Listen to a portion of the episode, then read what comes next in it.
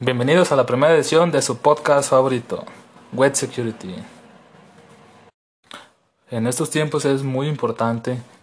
conocer un poco sobre cultura general, sobre el uso de redes, cómo se maneja la información, ya que cada vez somos más dependientes de ello y también de la importancia de cómo manejamos nuestros datos. Debemos de saber que cada vez más es más importante saber qué datos son los que podemos ingresar a una aplicación,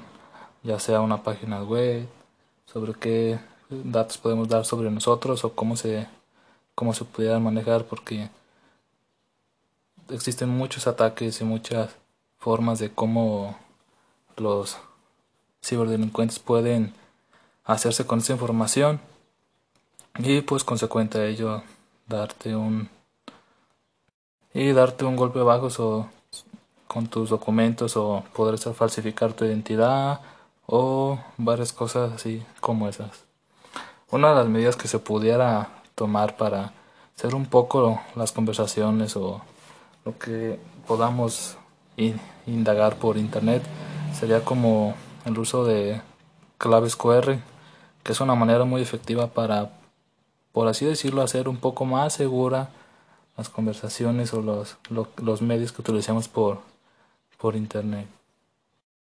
Otras medidas que también se están tomando en varios países es sobre la importancia de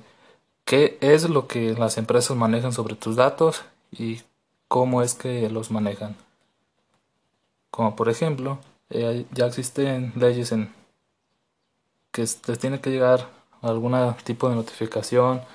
o les tienen que dar una explicación de cómo van a manejar tus datos y cuándo. Eso es, es dependiente de cada empresa,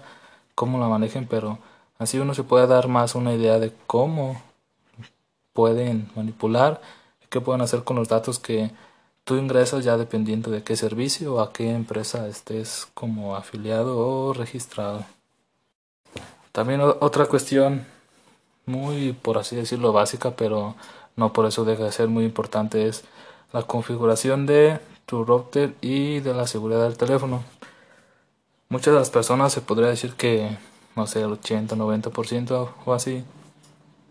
siempre contratan en internet, les instalan su mod en su router y simplemente se quedan con esa con esa ideología de que ya tienes internet, ya tienes contraseña, que ya nadie les puede hacer nada, pero nunca se dan un, un espacio para ellos para poder modificar esto, ya que siempre dejan la contraseña así por default o de fábrica,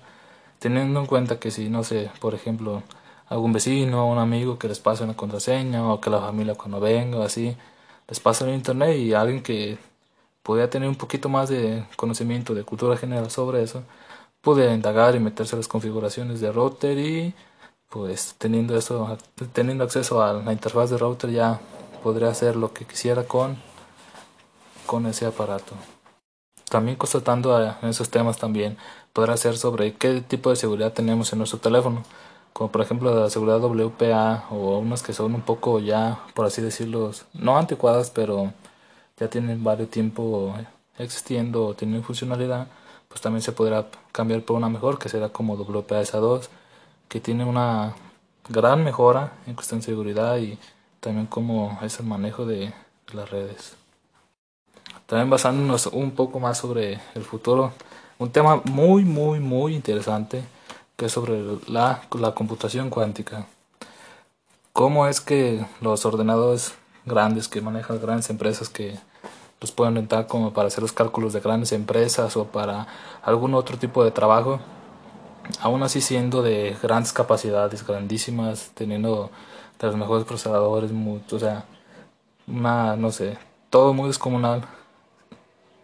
se quedan bajos en comparación de una, de una computadora cuántica. En la cuestión de que pues todavía estamos en la era de la informática donde todos, todos los sistemas computables que tenemos al alcance de nuestras manos se manejan con, con bits, que se reduce a unos y ceros. Y entonces, en la computación cuántica utilizan qubits, que un qubit puede ser un 1, un 0, un 2, un 10, un, puede ser muchas cosas al mismo tiempo y se ha comprobado que operaciones, no sé, hasta de 128 bytes de hablando sobre descifrar una contraseña o hacer cálculos